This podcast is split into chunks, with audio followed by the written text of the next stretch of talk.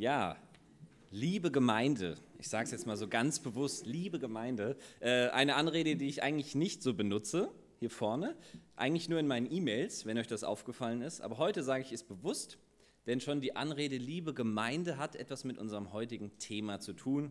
Ich spreche euch einfach mal so an, liebe Gemeinde, obwohl ich gar nicht weiß, ob ihr alle lieb seid oder ob ihr alle zur Gemeinde Gottes dazugehört oder dazugehören wollt. Aber was viel wichtiger ist, ist die Tatsache, dass die Gemeinde Gottes, zu der wir hier auch als Ortsgemeinde in Trier gehören, dass diese Gemeinde von Gott geliebt ist. Das sagt uns nämlich die Bibel. Und ebenso klar ist, dass auch ich meine Gemeinde wirklich lieb habe, nicht nur weil ich hier Pastor bin, sondern weil Gott mir diese Liebe zur Gemeinde geschenkt hat und ich ihn darum auch aktiv immer wieder bitte. Das können wir tun und wie wir es eben gesungen haben, wer bittet, dem wird gegeben. Das durfte ich erleben in diesem Punkt. Mir ist es heute wichtig, nochmal aufzuzeigen, was Gott sich eigentlich dabei gedacht hat, die Gemeinde zu gründen und warum es für uns existenziell wichtig ist, zu einer Gemeinde zu gehören. Und ich glaube, dass Gott euch heute Morgen Mut machen möchte, Gemeinde zu leben und Menschen hierher einzuladen. Paulus sagt in Epheser 5, Vers 32, dass die Gemeinde ein großes Geheimnis ist. Ein Geheimnis muss man entdecken. Das tut längst nicht jeder, der sich mit der christlichen Religion befasst. Dieses Geheimnis entdeckt man nur, wenn man Jesus wirklich kennt und ihm nachfolgt, wenn man eine klare Entscheidung für Jesus Christus trifft. Denn Jesus liebt seine Gemeinde. Darum wäre es ja eigentlich logisch, wenn wir sie auch lieben. Es ist seine Gemeinde, sie gehört ihm, nicht uns.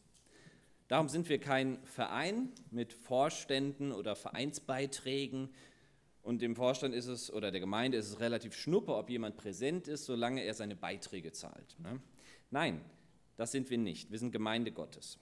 Aber je länger man auch Christ ist oder Mitglied einer Gemeinde ist, desto mehr stehen wir als Christen, glaube ich, in einer Gefahr, alles für selbstverständlich zu halten. So nach dem Motto, wir haben ja unseren Retter, wir sind ja erlöst. Und anstatt dass uns dieses Wissen aus dem Sessel holt, werden wir manchmal müde und ja, machen es uns bequem und wir meinen, wir könnten Jesus genauso gut etwas halbherziger nachfolgen. Ich kenne das aus meinem Leben, solche Phasen. In meinem Studium war es so, da war ich nicht so zufrieden mit der dortigen Gemeinde und war über einen längeren Zeitraum nur halbherzig dort aktiv. Und es ist okay, dass es solche Phasen im Leben gibt. Aber ich habe gemerkt, dass sie mir persönlich überhaupt nicht gut getan hat, diese Phase. Diese Phase hat mich von Gott entfernt und anstatt dass mein Glauben gewachsen ist, ist er stagniert. Und ich habe der Gemeinde auch etwas vorenthalten, was ich in der Gemeinde hätte einbringen können. Nur gut, dass Jesus da ganz anders ist. Er ist niemals halbherzig bei uns. Uns gilt zu jeder Tages- und Nachtzeit seine uneingeschränkte Liebe. Gott gibt immer 100 Prozent für uns, selbst wenn wir das nicht immer können. Im Epheserbrief Kapitel 5, 29 steht, Jesus nährt und pflegt seine Gemeinde. Seine Gemeinde steht hier, sie gehört ihm, nicht uns. Und darum kümmert er sich höchstpersönlich um sie. Der Herr aller Herren, der König aller Könige, kümmert sich um uns. Er ist für seine Gemeinde am Kreuz gestorben. Er versorgt sie mit geistlicher Nahrung, er nährt sie und pflegt sie. Das kann er mit Hilfe eines Pastors und der Gemeindeleitung tun, aber das kann er auch ohne Pastor, weil es ja euch gibt. In euch hat er Gaben und Fähigkeiten hineingelegt, und die möchte er zu seiner Ehre einsetzen, damit sein Reich gebaut wird. Wir sind Glieder seines Leibes, so nennt man die Gemeinde, wenn wir uns Jesus ganz persönlich anvertraut haben. Und darum gehören wir eigentlich nicht mehr uns, sondern Jesus. Wir sollen das hier vor Ort tun, was Jesus tun möchte. Und genau an dieser Stelle, ja, läuft manches regelrecht schief. Wir neigen dazu, manchmal Gemeinde zu verwalten, obwohl Jesus kein Beamtentum eingeführt hat. Wir werden manchmal zu Moralaposteln, die anderen mit Regeln und Vorschriften klarmachen wollen, wie richtiges Christsein auszusehen hat. Aber Jesus wollte Diener, Menschen, die das leben, was sie glauben. Und das glaubwürdig, nicht fragwürdig. Dennoch ist die Gemeinde eben nicht perfekt. Hier läuft einiges falsch. Ja. Und das ist überall so in jeder Gemeinde. Deshalb mein erster Punkt für heute. Gemeinde ein Haufen Sünder. Paulus sagt in Epheser 4, Vers 28, wer ein Dieb ist, soll aufhören zu stehlen. Das schreibt er wohlgemerkt an die Gemeinde in Ephesus, damals vor 2000 Jahren. In der Gemeinde dort gab es Diebe, Christen, die dachten, ach was, so ein bisschen stibitzen, ein bisschen klauen ist ja nicht schlimm, ne? Ja, auch in unseren Gemeinden gibt es viele Dinge, Lebensweisen, Denkweisen, die nicht gut laufen. Und damals war es so in Ephesus und das ist heute noch bei uns genauso. Jesus sagt in Markus 2, Vers 17, die Gesunden brauchen keinen Arzt, wohl aber die Kranken. Ich bin gekommen, um Sünder zu rufen, nicht Menschen, die sich schon für gut genug halten. Jesus ist für dich und mich gekommen, weil wir unperfekt sind, weil wir unser Leben nicht immer so hinkriegen, wie wir es uns vorstellen. Das heißt, wir müssen ja gar nicht perfekt sein. Abgesehen davon können wir es auch gar nicht, um zur Gemeinde Gottes gehören zu dürfen. Aber ehrlich sein dürfen wir. Wer sich selbst etwas vormacht und so lebt, als ob er der einzig Sündlose auf dieser Erde ist, der belügt sich selbst und Gott. Bei ihm dürfen wir Sünder sein. Bei ihm dürfen wir um Vergebung bitten. Selbstgerechtigkeit hat in seiner Gemeinde keinen Platz. Und ich weiß nicht, ob du mit diesem Punkt Probleme hast Vielleicht sind Stolz und Hochmut in deinem Denken verankert. Wann hast du zum Beispiel das letzte Mal jemanden um Verzeihung gebeten oder gesagt, ja, ich habe da was falsch gemacht, ich habe einen Fehler gemacht? Je seltener du das zu deinen Mitmenschen sagst, desto mehr denken sie von dir, dass du die Weisheit mit Löffeln gefressen hast und kritikunfähig bist. Jesus möchte uns davon freimachen. Er ist für die Kranken gekommen. Nicht für diejenigen, die sich schon für gut genug halten. Das sagt er selbst. Die Ironie dabei ist, dass keiner gut genug ist. Es gibt nur diejenigen, die erkannt haben, dass sie Jesus Christus brauchen, weil sie ihr Leben nicht alleine hinkriegen, und diejenigen, die das nach wie vor konsequent leugnen. In der Gemeinde Gottes sollten wir uns barmherzig, geduldig und liebevoll begegnen, denn wir alle sind in gewisser Weise krank, keiner ist gesund. Das sind ja zwei Zustände, gesund, krank, aber keiner von uns ist gesund oder komplett krank, sondern wir alle sind irgendwo dazwischen. Keiner von uns kann behaupten, dass er in allen Lebensbereichen klarkommt. Der eine ist vielleicht in einem, Bereich, in einem Bereich weiter als du. Dafür bist du in anderen Bereichen weiter als er. Wir ergänzen uns gegenseitig. Durch Gott sind wir aber auf jeden Fall auf eine Stufe gestellt. Wir sind eine Familie geworden. Geschwister im Glauben, die ein und denselben Vater haben. Als Gemeinde sind wir ein Haufen gerecht gesprochener Sünder. Natürlich wird es bei dieser Ansammlung von gerecht gesprochenen Sündern immer Konflikte und Probleme geben. Das lässt sich nicht vermeiden. Deshalb ist es umso wichtiger, dass wir lernen, wie wir Konflikte miteinander lösen können. Das geht, indem wir miteinander, miteinander statt übereinander sprechen. Eine einfache Grundregel. Wenn ich ein Problem mit jemandem habe, rede ich nicht erstmal mit jemand anderem, sondern mit der Person selbst. Das geht, indem wir Dinge offen und ehrlich ansprechen und einander dann auch von Herzen vergeben und Dinge ruhen lassen. Kein frommes, ja, ich vergebe dir ja, weil Jesus hat das gesagt, Nein, wenn man gerade nicht vergeben kann, dann nimmt man sich die Zeit, die man braucht, redet mit Jesus darüber und wenn man bereit ist dazu, dann vergibt man. Und dann lässt man es aber auch ruhen. Wichtig ist in der Gemeinde Gottes, dass wir uns durch gemeinsames Abendmahl feiern, durchs Singen, durchs Bibellesen, durch die Predigten und durch seinen Heiligen Geist immer wieder daran erinnern lassen, wer wir sind und wer wir waren. Wir alle waren von Gott getrennt und Sünder vor Gott und den Menschen. Beziehungsweise bist du es noch immer, wenn du dein Leben noch nie bewusst Jesus Christus übergeben hast. Tut mir leid, das so direkt sagen zu müssen, aber die Bibel sagt klar, dass dich nur eine bewusste Entscheidung für Jesus retten kann. Wenn du diese Entscheidung noch nie getroffen hast, ganz bewusst, kannst du das heute tun nach dem Gottesdienst. Sprich mich an oder jemand anderen und wir beten dafür, dass Jesus in dein Leben kommt.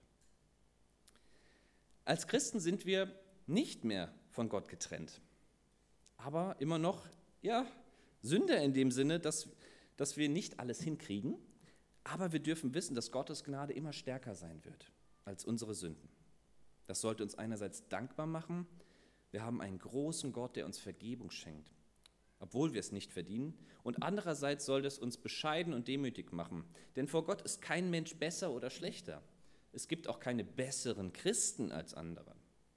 Das sind rein menschliche Kategorien. Entweder bist du ein Kind Gottes, dann hat Gott dich als sein Kind adoptiert, oder du bist noch keines. Aber als seine Kinder liebt Gott uns alle gleichermaßen. Und diese Erkenntnis sollte uns davor bewahren, auf andere mit dem Finger zu zeigen. Falls du damit Probleme hast, wenn du jemand bist, der schnell mit dem Finger auf andere zeigt, dann mach dir heute bewusst, auch ich gehöre zu diesem Haufen geretteter Sünder. Wenn es dir schwerfällt, die Schwachheit dieser Gemeinde anzunehmen, wenn es dir schwerfällt, andere zu ertragen, mit all ihren Macken und Kanten und der Andersartigkeit, dann musst du das auch nicht alleine durchkämpfen.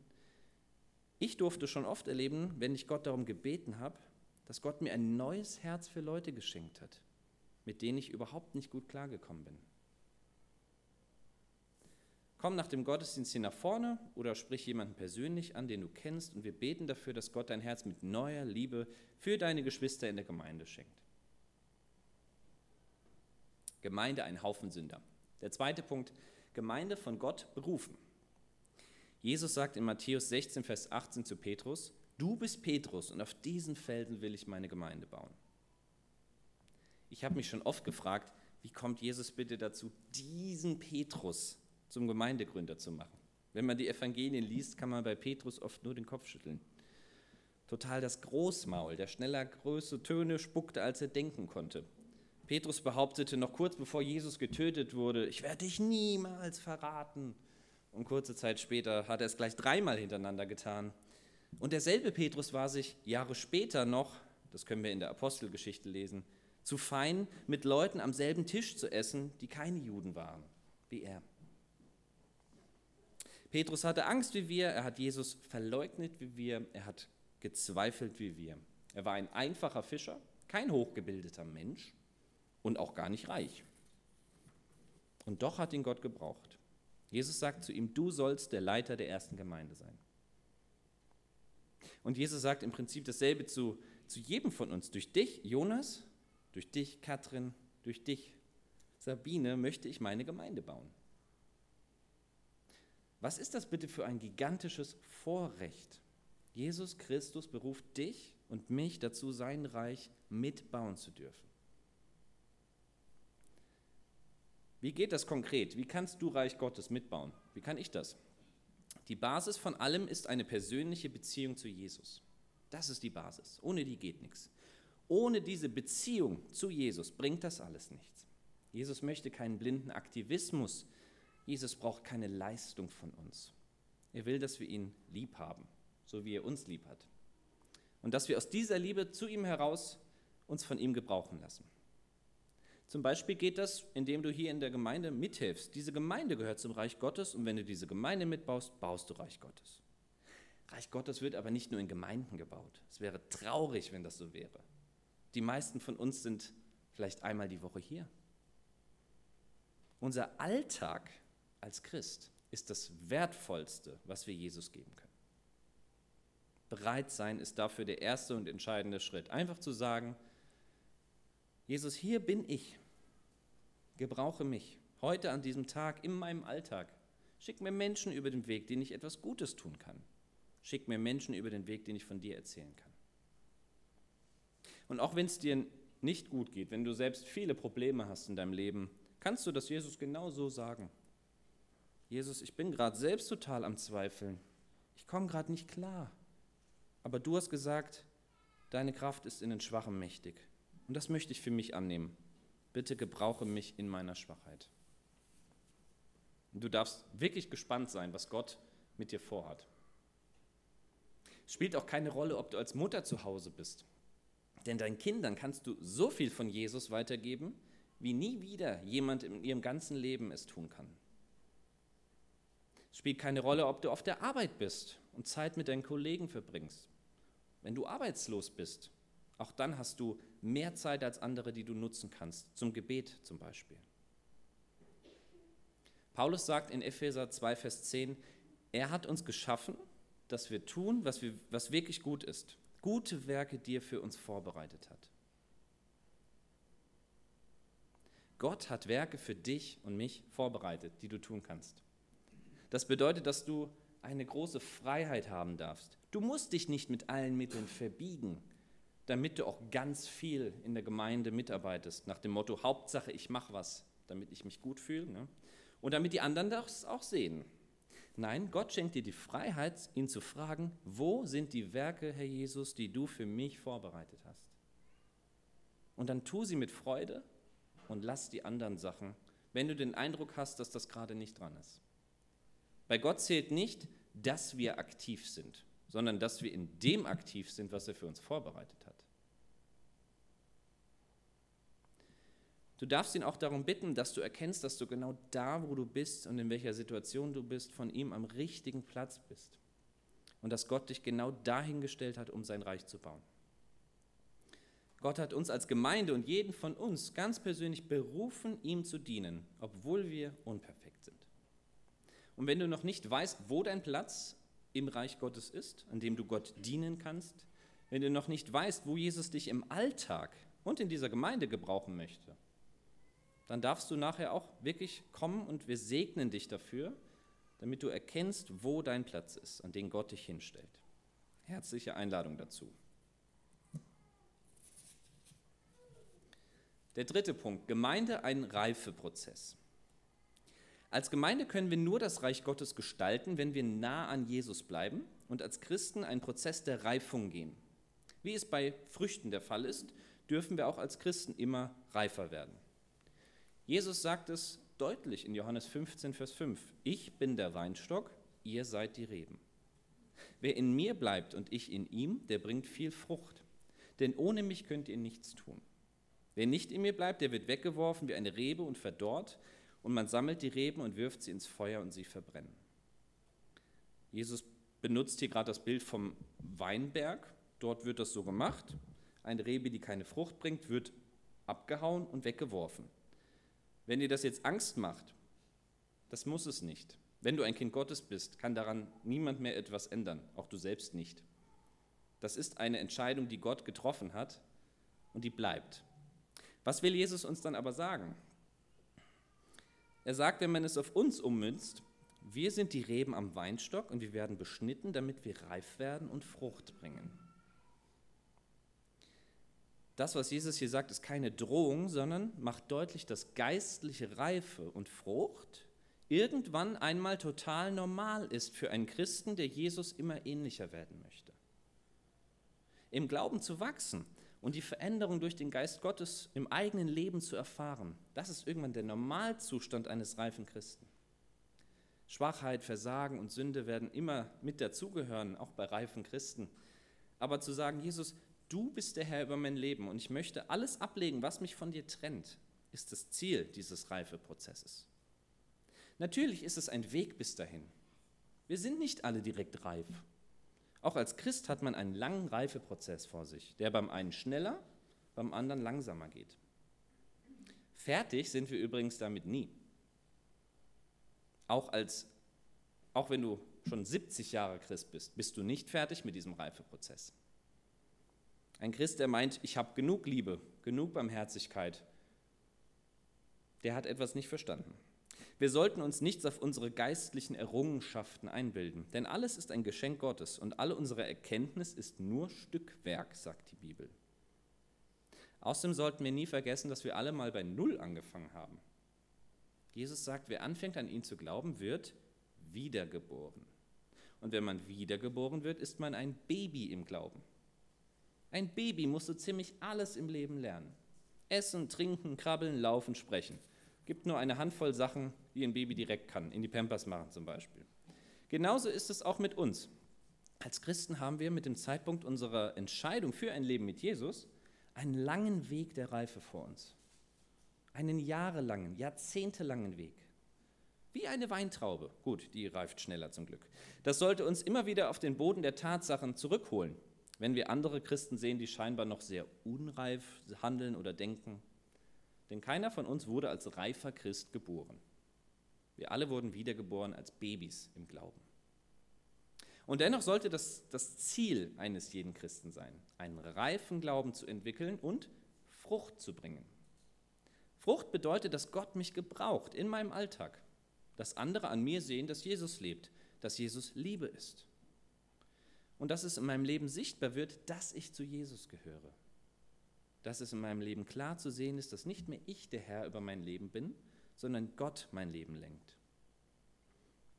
Wenn ich zu meinen Kollegen oft unfreundlich bin oder schlecht über andere rede, dann ist es keine gute Frucht in meinem Leben und es verkörpert nicht die Liebe Gottes. Wenn ich kritikunfähig bin und andere denken, oh, der lässt ja gar nichts an sich ran, der macht ja immer alles richtig, denkt er, dann verkörpere ich nicht die Demut Gottes. Jesus wünscht sich, dass wir reifen und Frucht bringen. Im fünften Kapitel des Epheserbriefes steht, die Gemeinde ordnet sich Christus unter. Das heißt für uns, Jesus sagt, wo es lang geht. Und wir gehen da dann auch lang. Bei Gott wird niemand nach seiner eigenen Fasson selig, nach seiner eigenen Art und Weise, wie, ich weiß gar nicht, wer das gerade gesagt hat, irgendein schlauer Mensch. Ähm, wir brauchen den Zuschnitt Jesu. Wie bei einer Rebe schneidet Jesus auch uns als Gemeinde so zu, dass wir reiche Frucht bringen.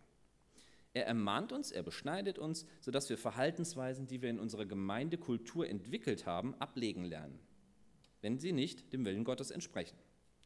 Zum Beispiel das Entwickeln von Tabuthemen. Es gibt viele Gemeinden, da werden bestimmte Themen konsequent gemieden. Da redet man bloß nicht über Sex oder über Pornografie oder über Heilsgewissheit. Die Liste ist lang. Gott arbeitet an uns als Gemeinde und er schneidet uns so zu, dass wir ihm immer ähnlicher werden. Trotz aller Probleme, die es unter uns so gibt, hat Gott eine fantastische Zukunft für uns bereit. Dessen sollten wir uns bewusst sein. Eines Tages wird Gott seine weltweite Gemeinde, das heißt alle Christen auf dieser Welt, ohne Makel vor Gott stellen. Dann menschelt es nicht mehr. Dann nimmt sich niemand mehr zu wichtig. Dann kommt zusammen, was zusammengehört. Und wir gehören eben zu Jesus.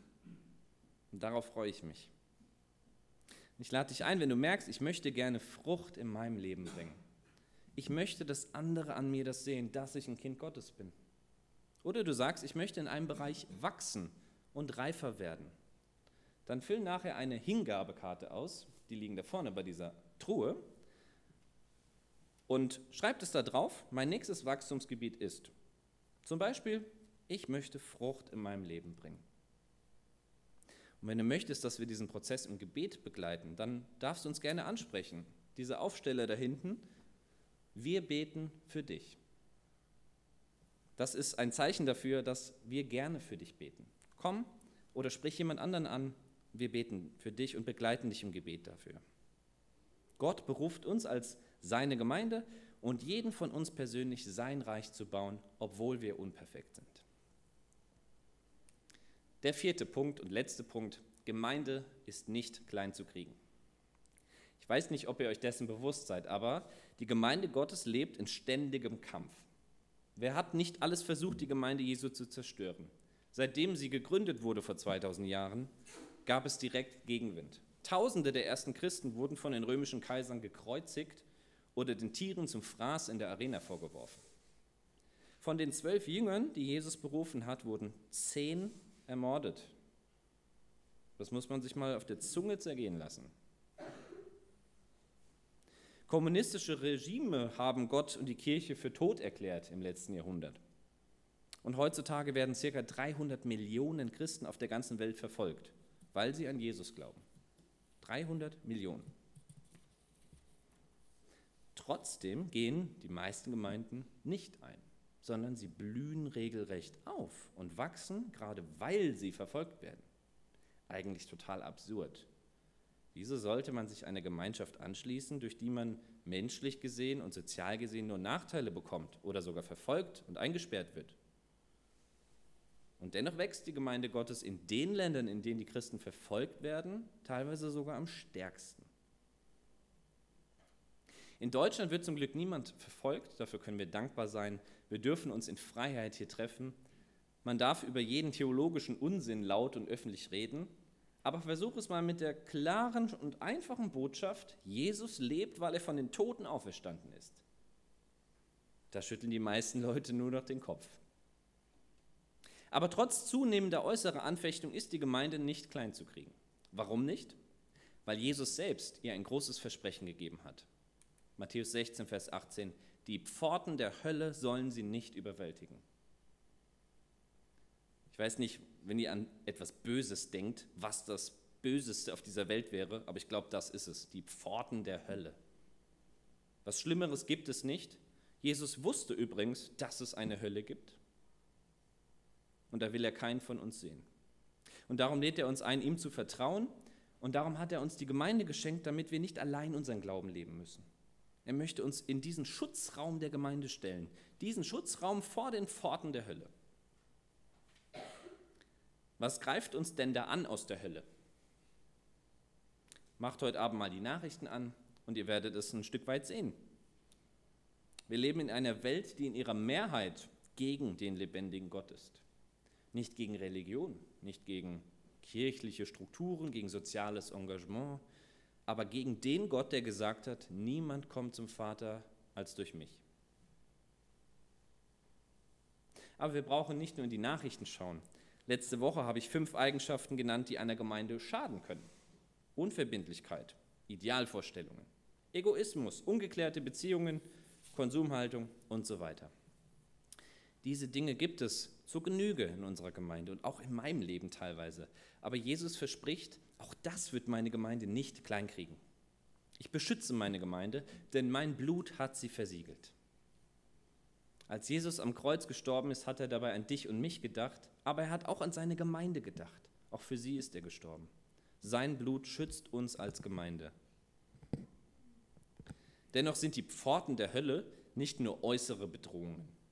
Wie ich eben gerade schon gesagt habe, gefährlicher sind teilweise die Pforten der Hölle, die von innen heraus die Gemeinde zu bekämpfen versuchen. Und die Pforten der Hölle kommen nicht immer mit Feuerschweif und Mundgeruch, sie kommen ganz fromm und leise. Da tauchen Wunderheiler auf oder Leute, die behaupten, als Christ muss man die Gabe der Zungenrede haben, sonst ist man kein Christ. Da gibt es Irrlehrer, und Menschen, die das Wort Gottes nicht mehr ernst nehmen oder so schon gar nicht mehr als Maßstab für das tägliche Leben. Gott sagt, es gibt eine Hölle. Viele sagen, nein. Gott sagt, Jesus ist der einzige Weg zu mir. Viele sagen, ja, ja, einer unter vielen. Gott will die Ehe. Viele wollen keinen Trauschein mehr. Das sind nur ein paar Beispiele. Aber weil der Feind scheinbar weniger schläft als die Christen, brauchen wir Gemeinde Jesu. Sie ist die Gemeinde des lebendigen Gottes, eine Säule und eine Grundfeste der Wahrheit. Paulus schreibt in 1 Timotheus 3, Vers 15, Du sollst wissen, wie man sich verhalten soll im Haus Gottes. Das ist die Gemeinde des lebendigen Gottes, ein Pfeiler und eine Grundfeste der Wahrheit. Ein Pfeiler ist die Gemeinde, also eine Säule ist das doch, oder? Ein Pfeiler, weil sie nichts umhaut. Sie ist nicht klein zu kriegen, weil sie von Jesus gewollt ist auch wenn immer einige daran herumhauen, als wäre sie aus Holz und könnte wie ein Baum gefällt werden. Aber die Gemeinde ist nicht aus Holz, sondern aus Gott. Darum halte ich mich an die Gemeinde. Darum liebe ich meine Geschwister im Glauben. Ich liebe euch, weil auch ihr meinem Glaubensleben Halt und manchmal Korrektur gebt. Und die Gemeinde ist auch die Grundfeste der Wahrheit, solange sie Gottes Worte ernst nimmt und weitersagt. Man achtet darauf, dass man in der Gemeinde die Wahrheit verkündet. Die Wahrheit, dass Gott uns liebt, dass er für unsere Sünden seinen Sohn geschickt hat und er für uns gestorben ist. Und die Wahrheit, dass eine lebendige Beziehung zu Jesus sich an unseren Früchten im Leben irgendwann zeigen sollte. Ich wünsche uns einen neuen Blick für die Gemeinde, eine neue Liebe zur Gemeinde, weil auch Jesus sie liebt, und eine neue Blickrichtung auf Jesus, der das Haupt, der Chef der Gemeinde ist. Und ich wünsche uns Vertrauen und Dankbarkeit, denn die Pforten der Hölle werden nicht kleinkriegen, was Jesus groß gemacht hat. Fünf Punkte sind heute wichtig. Nee, vier. Die Gemeinde Gottes ist ein Haufen gerecht gesprochener Sünder. Genauso wollte Gott seine Gemeinde. Er ist für die Kranken gekommen, nicht für die, die sich schon für gut genug halten. Trotzdem beruft Gott uns als Gemeinde, sein Reich zu bauen.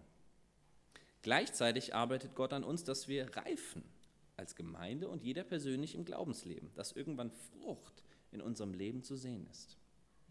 Und während all dem sorgt Gott für unseren Schutz. Seine Gemeinde ist nicht klein zu kriegen. Die Pforten der Hölle werden sie nicht überwältigen. Hat Gott heute zu dir gesprochen? Wenn du merkst, ich möchte Veränderung in meinem Leben. Ich möchte im Glauben wachsen, Schritte gehen, reifer werden oder die Werke entdecken, die Gott für dich vorbereitet hat. Dann komm nachher nach vorne und wir beten gerne für dich. Amen.